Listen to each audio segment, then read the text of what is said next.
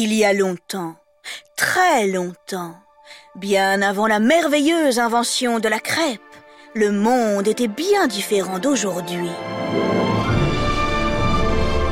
La nature était partout la reine, et la terre était peuplée de chevaliers, de dragons, de magiciens et de fées. L'homme ne se prenait pas encore pour le centre de l'univers, et il croyait en l'existence de forces surnaturelles.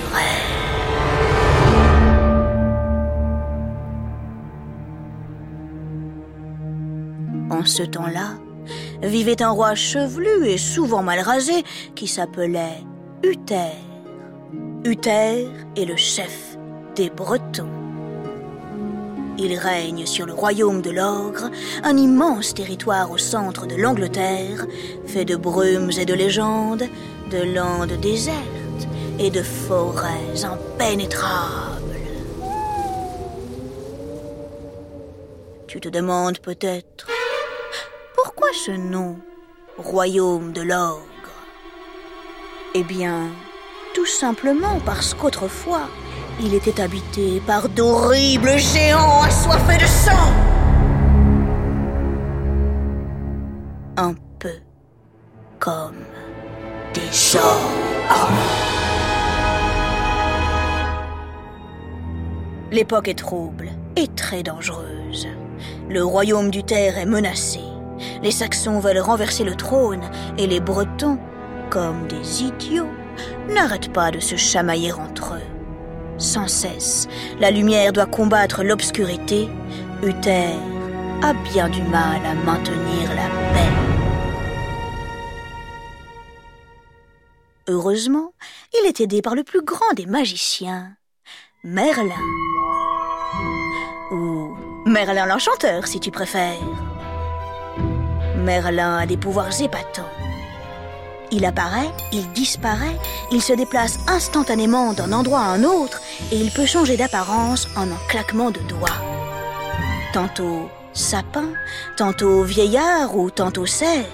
On n'arrive pas toujours à le reconnaître et personne ne sait exactement ni qui il est ni d'où il vient. Certains racontent qu'il serait le fils du diable. Mais ne t'inquiète pas, les enfants ne ressemblent pas toujours à leurs parents. Merlin est un être étrange, mais il a le cœur pur. Son art magique sera-t-il assez puissant pour unir tous les Bretons et maintenir la paix? Ici commence un fabuleux récit, presque aussi vieux que le monde, Voici l'incroyable légende des grands rois du royaume de l'or. Oula, oui, bon, c'est vrai que je m'emballe un petit peu. Détendons-nous. Allons plutôt rencontrer Merlin. Tu as reconnu? Oui, c'est exact. C'est une chouette. Pas n'importe laquelle, évidemment une chouette de la forêt de Northumberland. Northumberland est une terre sauvage et isolée, tout en haut du royaume, à la frontière nord. Entre les arbrisseaux et les noisetiers, c'est là que vit Merlin depuis des années. Oh D'ailleurs, il vient tout juste d'arriver. Tu le vois? Non? Allons, viens, approche-toi, n'aie pas peur. Regarde, il est en train de cueillir des champignons. Merlin est un magicien un peu particulier. C'est un druide, une sorte de grand prêtre de la nature. Il parle aux arbres et aux animaux, ses pouvoirs sont infinis. Merlin peut tout, il voit tout et il sait tout. Comment? Oh, tu ne me crois pas? Écoute bien ce qui va suivre. Un soir d'été, alors qu'il se promène à cheval avec Uther au sommet d'une immense falaise, les deux hommes voient un étrange nuage en forme de dragon apparaître à l'horizon.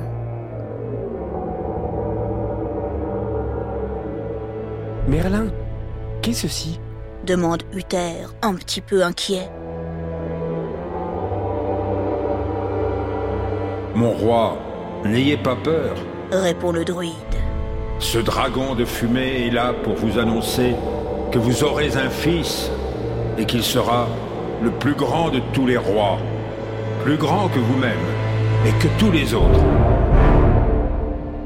Ravi par la nouvelle, le roi depuis ce jour se fait appeler Uther Pendragon, ce qui veut dire le chef dragon.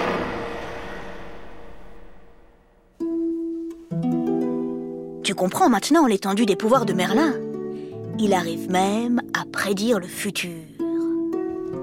Pour cette raison en particulier, Uther lui fait entièrement confiance. Aussi, quand l'enchanteur lui conseille de réunir tous les grands seigneurs lors d'une grande fête dans son château, il obéit sans dire un mot.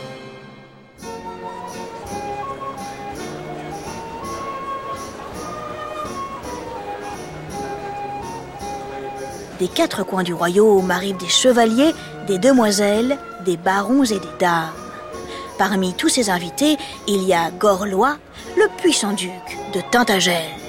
Il est accompagné par sa femme, la délicieuse Hygerne. Je dis délicieuse, car c'est une femme à la beauté renversante. Dès qu'il la voit, Uther en tombe éperdument amoureux. Il est comme foudroyé sur place. Le souffle coupé, les jambes en coton, c'est à peine s'il arrive à aligner deux mots. Toute la soirée, il ne peut la quitter des yeux. Le pauvre homme n'est pas très discret car Gorlois s'en rend compte. Fou de jalousie, il quitte la fête précipitamment en faisant claquer toutes les portes du château les unes après les autres.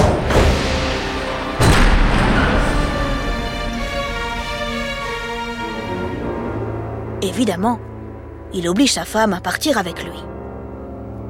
Uther est désespéré. Plus rien n'a d'importance, ni la paix, ni la prospérité du royaume, rien. Le roi se meurt. C'est son premier chagrin d'amour. Hygerne Ma douce Hygerne Quand te reverrai-je? Crie-t-il en se roulant par terre certains soirs de pleine lune. Il veut absolument la retrouver, lui parler, mais Comment Et là, j'ignore si c'est le contre-coup de la tristesse, mais il a alors une très, très, très mauvaise idée. Uther décide d'assiéger le château de Tintagel. Oui, oui, tu as bien entendu. Pour revoir la belle Hygerne, il ne trouve rien de mieux que de faire la guerre à son mari, le puissant duc Gorlois.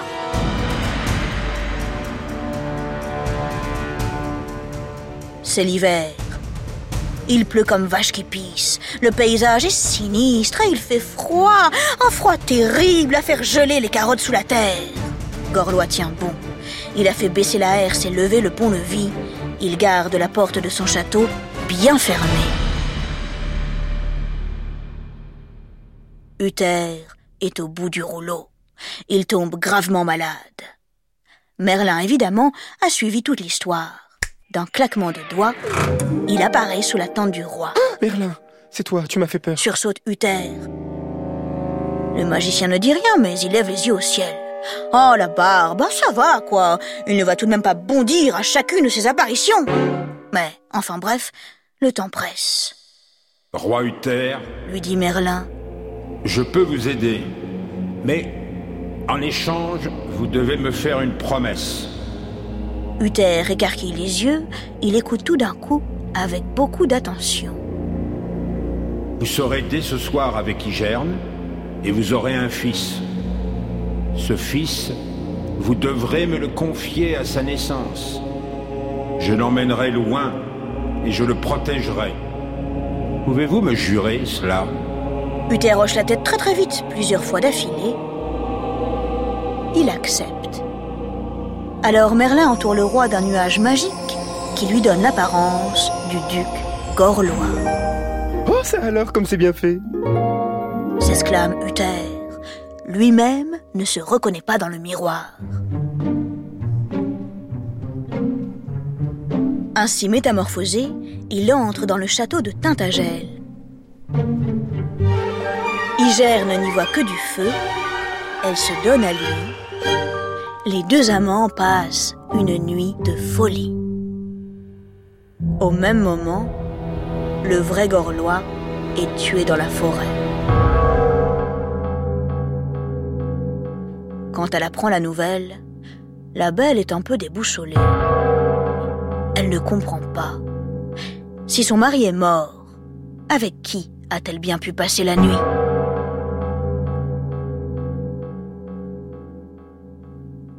Uther, de son côté, ne perd pas de temps. Il demande Igerne en mariage. C'est assez étrange, mais elle accepte. La paix est conclue, on célèbre les épousailles.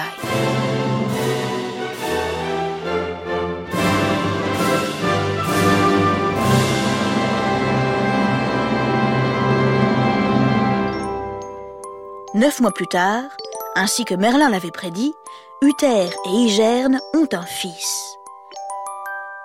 Le jour de sa naissance, le magicien vient trouver le roi.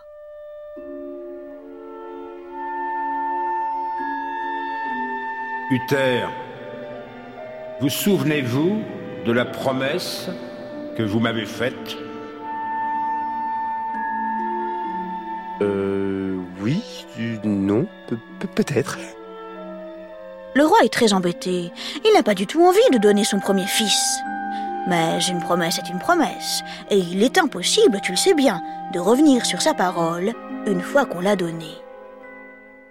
Merlin emporte l'enfant. Il file dans la nuit.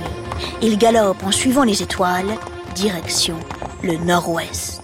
Au lever du jour, il arrive devant un joli petit château. Il entre. Dans la cour, il trouve son ami le chevalier Antor. Ça tombe bien, c'est lui qu'il est venu voir. Antor, voici un tout petit enfant. Fais-le baptiser et appelle-le Arthur. Élève-le comme ton fils. Puis le magicien s'en va, sans dire un autre mot.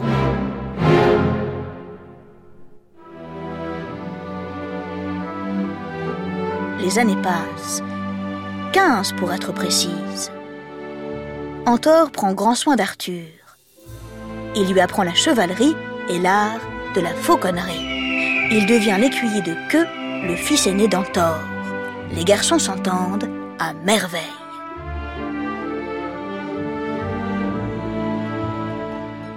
De temps en temps, Arthur remarque qu'un drôle de papillon se pose sur son épaule. Il ne le sait pas, mais c'est Merlin qui vient lui rendre visite. Pendant ce temps, dans le royaume de l'ogre, les choses vont mal. On peut même dire que la situation a sacrément tourné vinaigre. Entre nous, on n'est pas très loin du chaos. Les affreux saxons sont de retour. Ils ont empoisonné Uther Pendragon. Le roi vient de mourir. Et comme personne ne lui connaît d'héritier, tous les grands seigneurs se disputent la couronne. Merlin finit par en avoir assez. Il demande à l'archevêque de l'ogre de réunir tout ce beau monde le jour de Noël. Et alors, tous sauront qui sera leur prochain roi.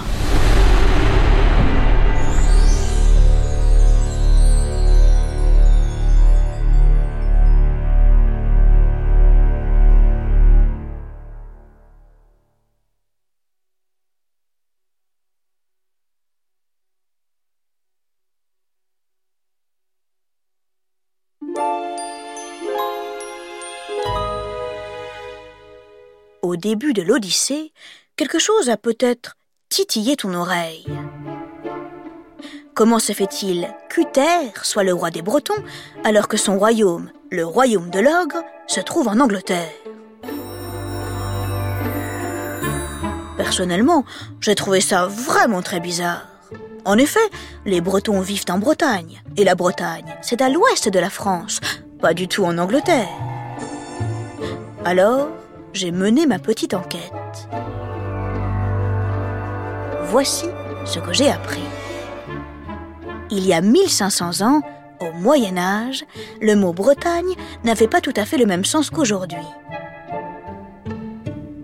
À l'époque, il sert à désigner l'île de Grande-Bretagne, où se trouve actuellement l'Angleterre, mais également la Petite Bretagne. Autrement dit, notre Bretagne à nous, celle que toi et moi connaissons. Oh, les mots sont vraiment incroyables et magiques. Au fur et à mesure, avec le temps, ils changent de signification. Épatant, n'est-ce pas?